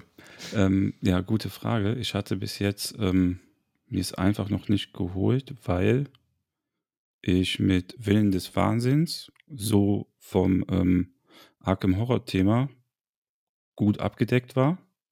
Also Mhm. ich brauchte für mich jetzt nichts, weil, wie ich auch jetzt so von euch höre, ist das ja auch ziemlich identisch, nur halt, du hast jetzt nicht irgendwie mit großartig Miniaturen und du bist nicht ähm, nur in diesen einzelnen Villen oder Gebieten unterwegs. Das ist halt, ja, als Kartenspiel. Aber ich glaube, es ist, also es reizt mich jetzt mehr, weil es halt diese Solo-Variante anscheinend ganz gut macht und auch flotter geht als Willen des Wahnsinns. Würde ich jetzt mal Okay. sagen. Und mit dem Misserfolg, das hätte mich früher, glaube ich, mehr gestört, aber jetzt, da ich auch bei Willen des Wahnsinns hast du ja auch oft nie Erfolg, sage ich mal, ist es eigentlich mittlerweile, ne, man spielt, um zu spielen und ob du jetzt gewinnst oder nicht, ist auch erstmal nebensächlich. Hauptsache, es macht Bock, weil es kann ja auch Bock machen zu verlieren, sage ich mal. Hm. Ja, Und wenn du gewinnst, macht es richtig Bock. genau, dann ist es nochmal viel besser. Sehr Aber nee, also so einen richtigen Grund gab es eigentlich nicht. Aber wie gesagt, ich war halt mit Willen des Wahnsinns bis jetzt immer gut abgedeckt. Arkham Horror-mäßig, ja. Ja, cool. Ähm, Gibt es denn irgendwas, was ihr, äh, was ihr euch noch wünscht, so für die, für die Zukunft, was unbedingt als äh, Erweiterung kommen müsste, wo ihr darauf wartet? Gibt es ja manchmal. Es gibt zwar schon dazu eine ganze Menge, aber ich fände noch eine Kampagne in den Traumlanden richtig klasse. Das ist so ähm, ein Teil, den sich der Lovecraft da ausgedacht hat, der so ein bisschen andere Story hat als diese anderen ganzen Mythos-Geschichten. Das ist nicht ganz so düster, aber sehr fantastisch. Mhm. Ähm, und es gibt diese Traumfresser-Kampagne. Davon habe ich diesen Traumland-Teil gespielt und das hat mir super gefallen, weil das auch mit der Geschichte ähm, oder mit den Geschichten, die ich kenne, die er da geschrieben hat über die, über die Traumlande, sehr harmoniert. Also man findet ganz viel wieder. Und ähm, ja, das kann ich auch nur jedem empfehlen. Also wenn ihr das volle Erlebnis haben wollt, dann zumindest mal so ein paar Hörbücher auf YouTube gibt's ganz tolle Lovecraft-Hörbücher, sich die einfach mal so ein bisschen geben. Ich mache das oft beim Kochen nebenher laufen lassen oder sowas, weil viele Geschichten auch nicht zu lang sind. Ja, also Okay. das würde ich mir noch mal wünschen, noch eine Traumland-Kampagne so. okay, cool. Papa, du, welche Wünsche? Äh, wenn FFG jetzt hier zuhört, äh, Ich bin, glaube ich, da noch nicht so bewandert wie Lars. Äh, deswegen kann ich mir da jetzt schlecht ein äh, Urteil erlauben, beziehungsweise Wünsche äußern. Ähm, ich lasse mich einfach überraschen. Also, wenn wir in einem Jahr vielleicht nochmal eine Arkham-Folge machen, eine Arkham-Horror-Folge, dann kann ich mit Sicherheit mehr dazu sagen, was Ja, ich mir cool. dann noch wünsche. ja, dann schreiben Ja. wir das in den Terminkalender. Gerne. Und Und Patrick, auch eine Return-to-Folge. ja, genau, Ganz das genau. passt doch zu den, äh, zu den Kampagnen dann. Äh, Patrick, hast du irgendwas, wo du sagst, äh, das ähm, würdest du dir wünschen für eine zukünftige Erweiterung? Muss ich tatsächlich auch noch viel mehr spielen, was es da eh schon gibt, ähm, als dass ich da jetzt sagen könnte, das wünsche ich mir. Okay. Ja, äh, aber es gibt ja auch schon eine ganze Menge Erweiterungen. Ähm, so, das ist jetzt schon mal an, angeklungen, dass das so ein bisschen überfordernd vielleicht sein kann. Äh, könnt ihr mal kurz umreißen, wie das überhaupt ist mit den Erweiterungen? Also man kauft so eine Grundspielbox, da sind die, da ist ja alles drin, logischerweise jetzt ja auch mit einem Beutel, um loszuspielen. Ähm, und wenn ich das jetzt durchgezockt habe, wie, wie mache ich dann weiter? Gibt es eine feste Reihenfolge, die ich dann einhalten sollte? Wie, wie, wie mache ich das dann? Lars. Oder Ist- Papa. Nee, du, du hast gesagt. Dann leg du los, Papa. Also es gibt keine feste Reihenfolge. Äh, jeder schlägt, glaube ich, auch eine andere Reihenfolge vor. Ähm, ich bin auf die Webseite von Brettspielparadies, glaube ich, war es, ähm, bin ich gegangen. Die haben eine schöne Reihenfolge vorgeschlagen und die arbeite ich jetzt für mich ab. Ja, Okay. aber wie gesagt, es gibt keine feste Reihenfolge. Ich glaube, innerhalb des Szenarios sollte man halt, äh, innerhalb der Kampagne sollte man die Szenarien dann abarbeiten. Ich glaube, es muss aber auch nicht unbedingt in der Reihenfolge sein, Lars, oder? Doch, doch. Sollte es? Also die, die Szenarien in der Kampagne haben eine sinnvolle Reihenfolge, das okay. muss man eigentlich auch so spielen. Weil die dann auch eine Geschichte erzählen an der genau, Stelle. Genau, weil, mhm. weil die aufeinander aufbauen. Die Kampagnen muss man nicht in der Reihenfolge, in der sie erschienen sind, spielen. Ähm, ich würde aber meiner Erfahrung nach schon empfehlen, mit Dunwich anzufangen nach dem Grundspiel. Ähm, weil Dunwich mehr so die Regeln im Grundspiel benutzt mhm. und nur ein bisschen erweitert. Ähm, in anderen Kampagnen kommen manchmal dann doch so drei, vier Zusatzregeln, noch mehr Token, andere äh, Dinge, die auf den Karten noch passieren und so weiter dazu. Plus, also die Traum, Traumfresser-Kampagne ist zum Beispiel ganz verschachtelt. Da spielt man mit zwei Ermittlerteams ähm, und dann immer abwechselnd. Das eine Team spielt nämlich in den Traumlanden und das andere Team spielt in der realen Welt und die unterstützen sich gegenseitig, je nachdem, wie sie in dem jeweiligen Szenario abschneiden. Und so, also das, ähm, das macht das Ganze aber ein bisschen komplizierter und dann ist es schon gut, wenn man Dunwich gespielt hat, denke ich, weil man dann die Grunddinge komplett verstanden hat. Okay. Wenn ich jetzt das Grundspiel durchgespielt habe und sage, ist cool, aber ich habe jetzt ähm, erstmal keine Lust, eine große neue Kampagne zu starten, gibt es so, so One-Shot-Szenarien, die man sich äh, holen kann? Gibt es tatsächlich auch schon, ja. Da gibt es ähm, beispielsweise der Blob, der alles fraß. Ähm, was halt so diese, diese, ja, das sind diese 50er Jahre Horrorfilme mit dem okay. Blob oder so, ne? Das ja. sind, ähm, dann gibt es Mord im Excelsior Hotel, glaube ich, oder sowas. Irgendwas mit dem Hotel. Ähm, und es gibt den Fluch des Guragaru. Das ist irgendwie so eine Werwolf-Geschichte. Ähm, und es gibt noch irgendwie so ein Labyrinth-Ding und das ist allerdings kein One-Shot im normalen Sinne, sondern ich glaube, das sind Regeln, wie man auch irgendwas in Teams spielt. Das habe ich aber nur mal so erzählt gekriegt und schon wieder vergessen. Ja, okay. Und jetzt, also so in der Vorbereitung der Folge habe ich so mitbekommen, dass sie mit der neuen Ausgabe irgendwie das Veröffentlichungsmodell äh, angepasst haben das äh, ist ja irgendwas, also wie sieht das jetzt aus? Also, oder wie sieht überhaupt das Veröffentlichungsmodell aus mit den Erweiterungen, Lars? Kannst du das ein bisschen beschreiben? Also, ich, ich fand das auf jeden Fall extrem überfordernd. Wenn man irgendwo nach Arkham Horror das Kartenspiel sucht, dann kriegt man irgendwie 50 Treffer, keine Ahnung, worauf ich klicken müsste. Hm. Ähm, also, die Kampagnen bis jetzt waren immer so aufgebaut, dass man eine Kampagnen-Grundbox gekauft hat. Da sind zwei Szenarien drin, plus fünf neue Ermittler und eine ganze Menge Spielerkarten, plus eben halt diese Szenariokarten. Und dann hat man Szenario-Packs gekauft. Da gab es, glaube ich, immer, lass mich lügen, sechs pro Kampagne. Und ähm, da waren dann jeweils halt die, das Szenario plus Spielerkarten noch zusätzlich mit drin. Das haben sie jetzt geändert. Patrick, wie ist das jetzt? Äh, ich habe jetzt drei Szenarien hier drin als eine Kampagne und äh, genau, fünf Ermittler. Ach so, ja, genau, aber die nachfolgende Kampagne. Es gibt jetzt eine neue Kampagne, ähm, die ist so aufgebaut, dass man nicht mehr die einzelnen Szenario-Packs nachkaufen muss. Ach so, richtig, genau, das ist ja, jetzt eine denn, große Box, richtig. Genau, denn das war manchmal schwierig. Dann hat man so Dunwich 1 bis 3 und 6 gekauft, aber 4 und 5 waren out of print und nirgendwo mehr zu haben und so weiter.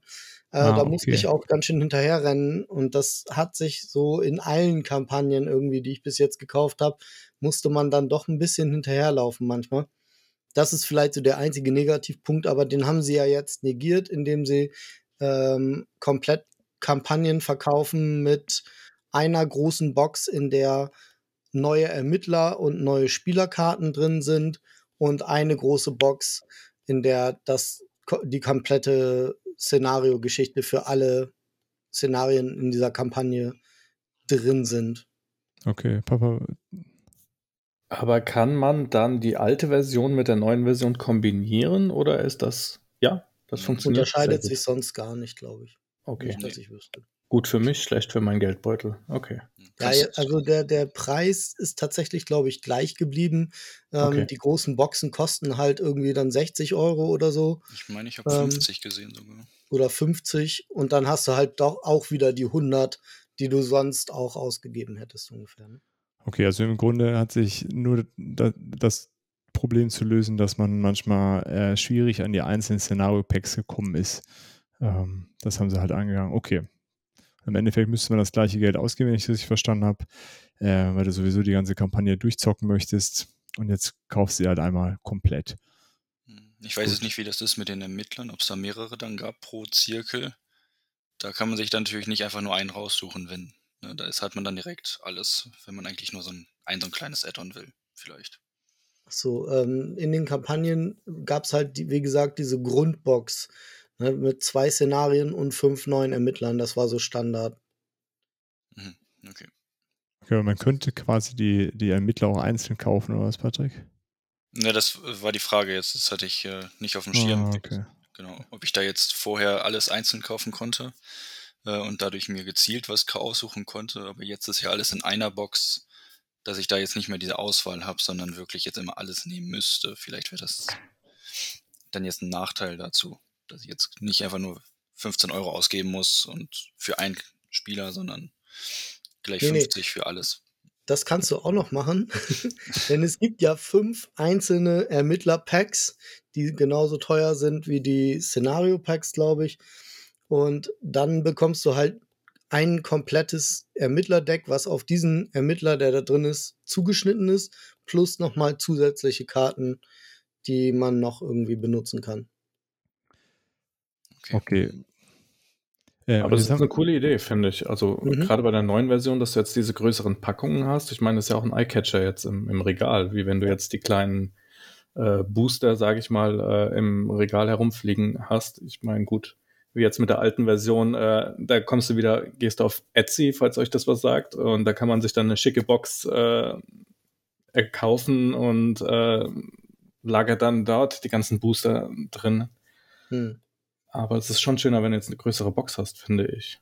Ja, muss man Oder? auch so ein bisschen mal gucken ähm, mit der Nachhaltigkeit, denn diese große Box ist halt, naja, das ist schon so 80 Prozent unnötig Okay. im Grunde. Ne? Also von der Größe her finde ich, hätten sie vielleicht, wäre schöner gewesen, das in einer kleinen, also umweltfreundlicher mit Sicherheit.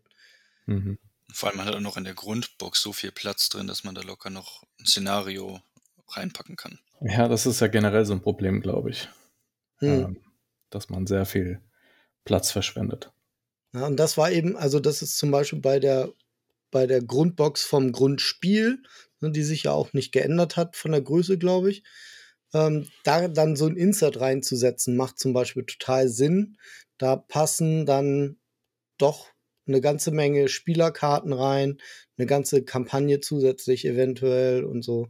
Ich glaube, die neue Box ist Mhm. tatsächlich was größer. Die Box ist Die ist größer, größer? richtig. Ja.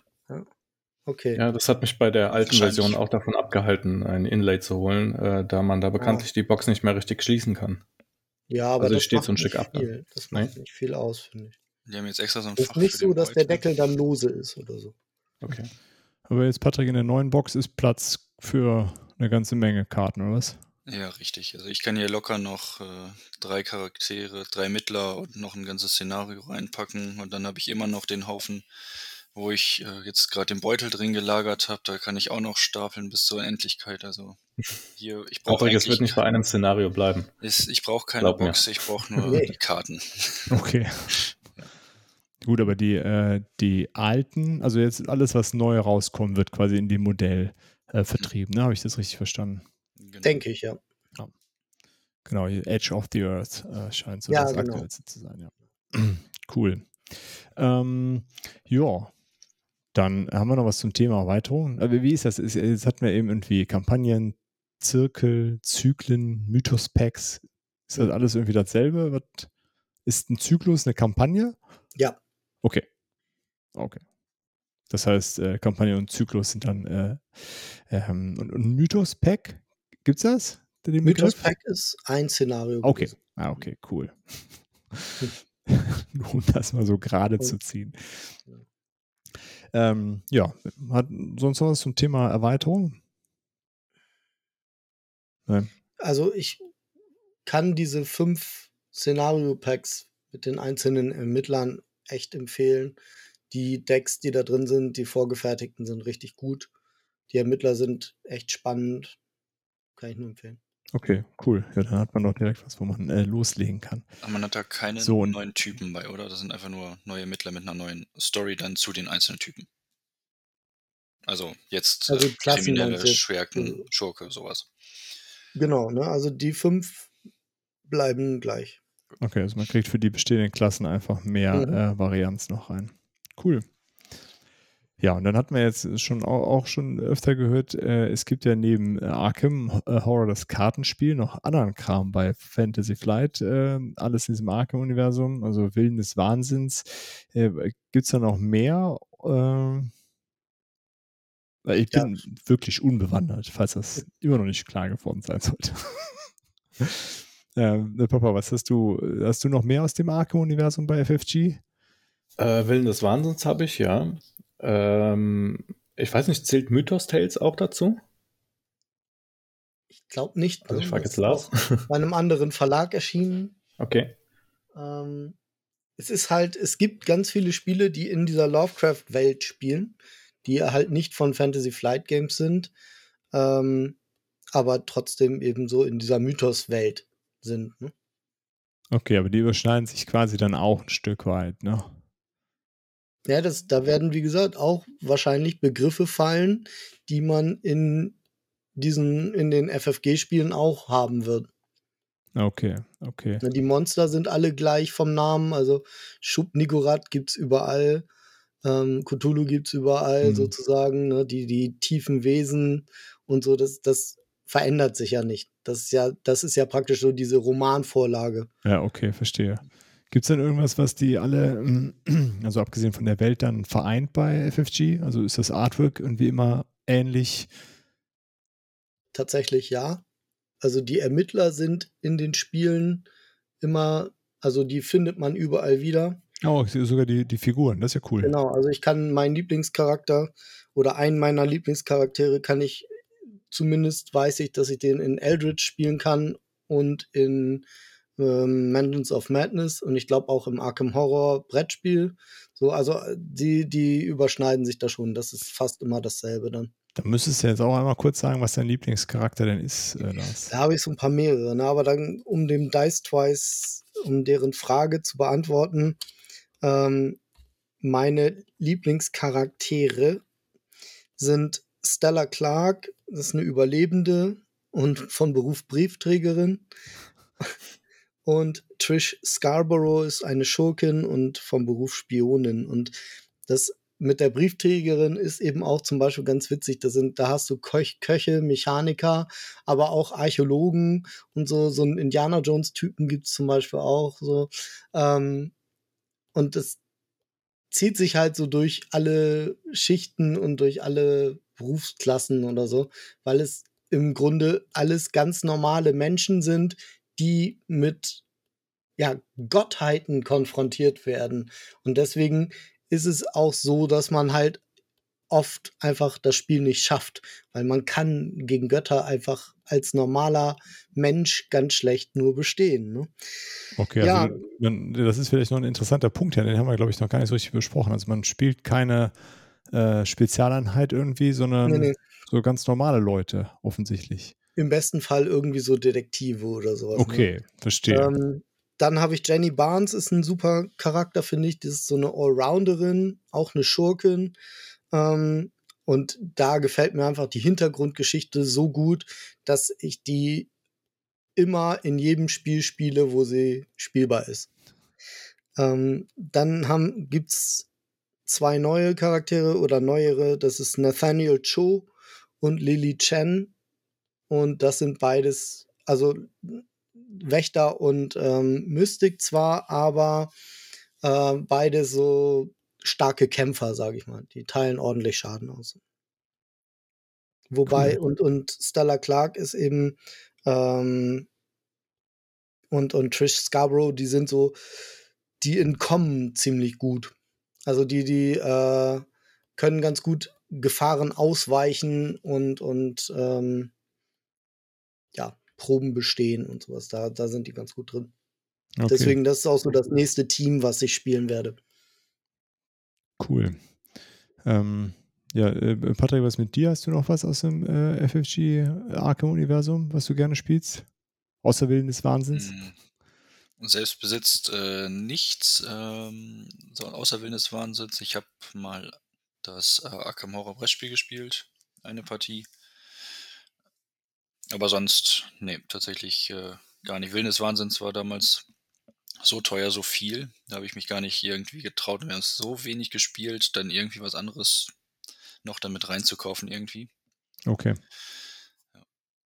Hätte ich vielleicht erst mit einem anderen Spiel starten sollen, bevor ich mit Willen des Wahnsinns dann direkt den großen Klopper raushole.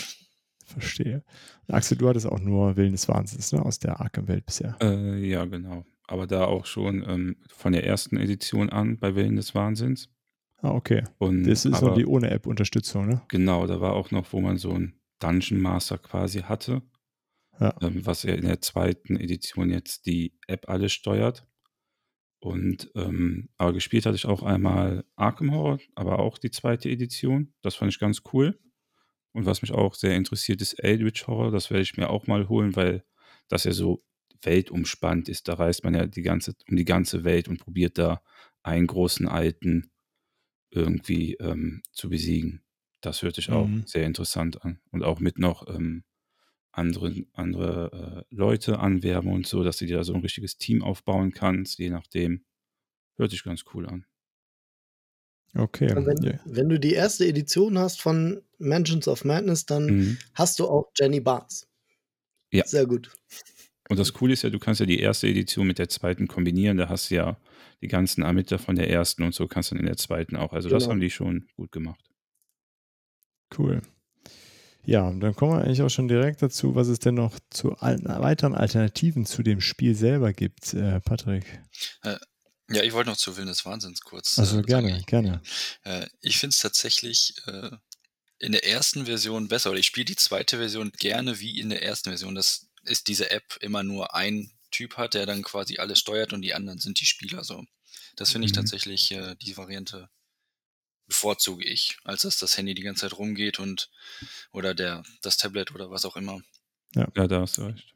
Aber in der ersten war das cool. ja auch so, fand ich, dass der ähm, Overlord viel mehr machen konnte. Und da war halt mit das Problem, dass wenn der Overlord richtig gespielt hat, hatten die Ermittler gar keine Chance. Das heißt, der Overlord musste ein bisschen mit den Ermittlern spielen. Hast jetzt einen Overlord, der die ganze Zeit nur Monster raushaut und Hm. Flüche und dann können die Ermittler gar nichts mehr machen. Also das haben sie in der zweiten schon viel besser gelöst mit der App. Ja, aber ich habe auch, also meine Frau hat zum Beispiel in der ersten Version immer nur den Ermittler gespielt, weil sie uns da immer richtig schön ein reinwirken konnte. Den- das hat ihr anscheinend. Spaß, äh, den Overlord hat ihr anscheinend immer so viel Spaß gemacht, da wollte sie nie was anderes spielen. Okay, verstehe. Okay, also würdet ihr auch sagen, dass Willen des Wahnsinns so eine Empfehlung ist für Leute, die, die Bock auf äh, Arkham haben, irgendwie auf Cthulhu und vielleicht dann doch irgendwie zurückschrecken vor so einem LCG äh, als Einstieg? Wäre das so eine Alternative, die, die ihr empfehlen könntet? Doch Äh, schon. Vor allem, weil es äh, Miniaturen hat. Okay. Also, An sich ja, aber der Preis ist natürlich auch dann ein Ja. anderer wieder, ne? Kostet Ja. schon mehr als das Doppelte dann. Also Ja. preislich, glaube ich, äh, Ich die, es gibt ja auch für Willen des Wahnsinns ohne Ende Erweiterungen schon. Mhm. Ja, also auch da kann man sich ordentlich verausgaben.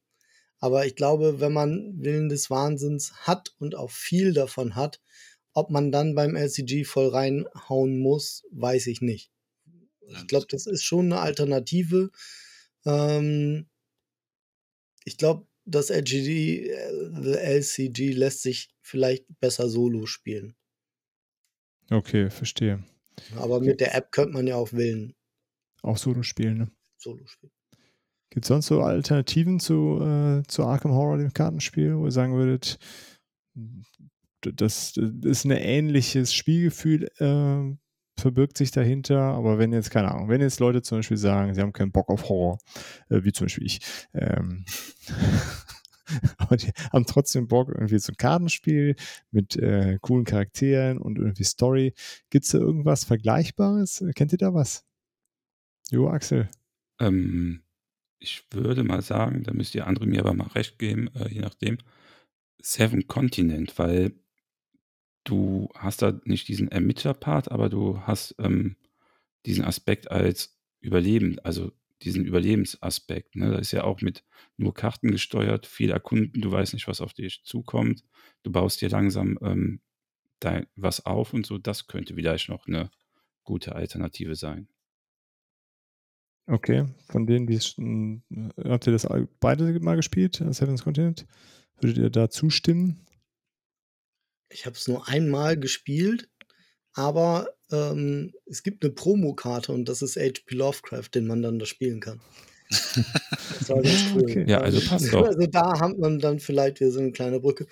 Ähm, ansonsten, mh, hm, wenn ich mich recht erinnere, würde ich das fast eher als Alternative zu so zu so einem Dungeon Crawler oder so, oder? Oder, oder Destiny, Tainted Grail. Destinies vielleicht oder so. Ähm, aber also, auf jeden Fall ist es ein gutes Spiel. Ja. Du würdest Tainted Grail äh, also nee, als, als Pendant zu äh, Seventh Continent, ah, okay. glaube ich. Okay. Ich weiß nicht so, als LCG ähm, gibt es von Herr der Ringe, glaube ich, auch eins. Mhm. Auch Aber die FFG. sind ja mehr konfrontativ. Ne? Also da spielst du ja nur einer gegen einen. Ne? Da hast du ja nichts, so wie jetzt bei ähm, Arkham Horror LCG, dass du zusammenarbeitest an einer Sache. Ah, okay. Mhm. Da soll ja, ja auch eine Neuauflage jetzt rauskommen, oder? Bei dem, bei dem Loto-Ding, ja. ich habe das nur mal am PC gespielt und ich fand es zu schwierig. Aber es war so ein bisschen, äh, am PC hat es sich gespielt wie Hearthstone. Das war ein ja, das habe ich auch mal gespielt. Fand ich nicht so super spannend äh, am PC. Und, ja, und ähm, ansonsten glaube ich, es hat schon ziemlich viel Story und es hat eben auch dieses Deckbau-Ding, ne? Also genau. da kommt es, glaube ich, noch viel mehr darauf an, dass man ein richtig gutes Deck hat als bei Arkham. Hm, okay. Also ich glaube, ohne, ohne ein richtig ausgefeiltes Deck kommt man da auch nicht weit, glaube ich. Okay. Äh, sonst noch, also äh, so aus meiner Wahrnehmung, äh, vielleicht auch nur, weil es auch von FFG ist äh, und LCG Marvel Champions, würdet ihr sagen, dass das irgendwie passt als Alternative? Oder ist es dann doch, außer dass es ein Kartenspiel ist und ein LCG, hat es nicht viel miteinander zu tun? So vom Spielgefühl her. Ich also, kenne Marvel ja. Champions nicht, aber Arkham Horror ist ja schon wirklich, der Fokus liegt auf eine gute Geschichte. Und äh, ich habe bisher, ich kenne keins, egal ob es LCG ist oder nicht LCG, was, was mich so tief in diese Geschichte mit reinzieht, was so einen krassen Fokus auf eine so gute Geschichte hat. Okay. Hm, deswegen fällt mir echt gar nichts dazu ein, was noch als Alternative hergehen könnte. Das ist für mich auch das Ausschlaggebende halt an Arkham Horror, äh, dem LCG jetzt hier auch. Warum ich das so gut finde und warum ich das äh, empfehlen würde. Zu Marvel Champions kann ich vielleicht noch sagen, weil ich das auch ziemlich aktiv spiele. Ähm, es hat halt auch viele Karten.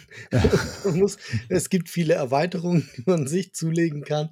Ähm, aber vom Spielgefühl her ist es komplett was anderes. Okay. Das ist eher so wie ein Bosskampf in einem Videospiel. Ja. Es fühlt sich auch viel schneller an. Also bei beim Arkham-Spiel habe ich viel mehr das Gefühl, dass man da eben, man liest diese Fluff-Texte auf den Karten fehl. Ähm, und, und auch der ganze Spielablauf fühlt sich nicht so zügig an. Beim, beim Champions, Marvel Champions, ist es eher wie so ein Comic-Fight.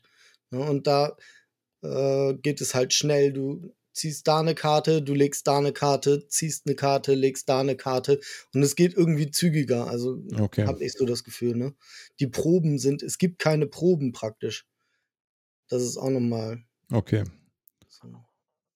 Papa, was mit dir? Hast du, äh, würdest du dem so zustimmen, dass es im Endeffekt quasi alternativlos ist? Äh, so in der Kombination mit Geschichte und LCG würde ich auf jeden Fall zustimmen, ja. Was Geschichte betrifft, also wenn man den, den LCG-Aspekt ähm, auslässt, ähm, bleibe ich bei Tainted Grey, glaube ich, von der Geschichte her. Das äh, hat mich auch richtig gecatcht. Okay. Aber so in dieser Kombination zwischen Geschichte und LCG fällt mir jetzt ad hoc nichts ein, was, was man damit vergleichen könnte. Okay. Cool. Tja. Meine, sonst hat man ja oft Spiele, wo man sagt, okay, das könnte sowas ähnliches sein, aber na, nicht schlecht. Äh, und wo würdet ihr sagen, für wen oder welche Leute sollten so komplett die Finger davon lassen? Für dieses äh, vielleicht eher nichts. Oder die sollten zumindest nochmal genauer darüber nachdenken, bevor sie es sich holen. Oder vielleicht irgendwo mitspielen oder sowas, genau. Irgendeine Idee. Vielleicht Leute, die Spieler, die, Horrorsachen mit mögen. dem Thema Horror nichts am Hut haben. Okay. Ich weiß nicht. Oder Spieler, die nicht gerne verlieren, wie ich ja schon gesagt hatte. Leute, die schnell getriggert werden durch irgendwelche Gewaltdarstellungen. Ja. Ja, das stimmt. Also es gibt, es gibt eine Karte zum Beispiel, ähm, ich mag die gar nicht in der Hand haben, Okay. weil diese Abbildung da drauf so gruselig ist für mich. Dass, also wenn ich die ziehe, dann kriege ich auch immer so einen richtigen, so einen, oh fuck. Weil erstens sind, ist diese Karte ziemlich schlimm, Ja. wenn man sie zieht. Und zweitens sieht sie halt auch noch übelst aus. Und ähm, ja, das, das ist so, ist schon, für mich ist es natürlich cool irgendwie, weil es ist so ein Schauer dann und Ja, man klar. erschreckt sich tatsächlich so ein bisschen oder so. Ähm, aber ja, für Leute, die das, für die das gar nicht gut ist, die sollten davon die Finger lassen. Auch sich überhaupt mit diesem Mythos zu beschäftigen, ähm, wenn man dazu neigt, irgendwie an Verschwörungstheorien oder dergleichen schon zu glauben, dann sollte Mhm. man das vielleicht lieber lassen, weil es tatsächlich eben so ist, Menschen, die so ein bisschen äh, instabil sind, was das angeht, könnten sich da ziemlich reinziehen lassen. Und ja, also das ist so. Ich habe damals als Kind, ne, also so als Jugendlicher ganz oder Teenager, ne, als Teenager habe ich die Regeln von diesem äh, vom Pen and Paper, Cthulhu Pen and Paper gelesen. Mhm. Und mich hat das schon ganz schön gepackt. Aber ich bin eben auch so jemand, der sich in so eine Story dann auch so richtig reindenkt und so. Und für mich war das schon gruselig, sage ich mal. Okay, verstehe. Ja. Aber ich glaube, am, am wenigsten ist es was für Leute, die mit Story spielen. Also, ne, das ist eben nichts, was du so, wenn jetzt so die, die reinen Eurogamer irgendwie, die, die das einfach brauchen, dass sie die nächsten sechs Züge im Kopf schon vorgeplant haben und genau wissen, was passieren wird und sich das alles ausrechnen und im Kopf eine Excel-Tabelle haben oder so. Für die ist das absolut gar nichts, weil es halt total glückslastig ist. Ähm, und, und einfach nur Story praktisch. Man spielt wirklich eine Geschichte. Okay. Aber wer das mag, wer gerne liest, wer auf, auf Romane steht oder so packende Geschichten, für den auf jeden Fall ne, mal hingucken wert, ja. Da finde ich auch, ist das für Einsteiger sowie Fortgeschrittene auf jeden Fall immer was. Egal auf Mhm. welchem Level Spieler man ist, da sollte dann zugegriffen werden. Okay, also es ist quasi unabhängig von der, von der Spielerfahrung. Kann man Ja. einfach jederzeit loslegen. Also Dirk Axel, wenn ihr ab nächster Woche irgendwie Tipps haben wollt, Bescheid. Ja, jetzt weiß ich ja Bescheid, weil ich Ich zuerst erwarte eure Anrufe. Sehr gut. Ja, cool. Das war ein schönes Schlusswort dazu. Ähm, ja, ähm, dann kommen wir jetzt zur Autofrage und da, da schließen wir den Kreis. Wir bleiben heute gruselig. Ähm, und die äh, Frage ist, was ist, uns, das ist der lustigste Tod in einem Horrorfilm, an den wir uns äh, erinnern? Ähm, Axel, du hattest es vorgeschlagen, du darfst zuerst. Ja, ähm, mein lustigster Tod ist aus dem Film Tucker and Dale vs. Evil, falls den einer von euch kennt. Und zwar geht es. Sehr guter Film.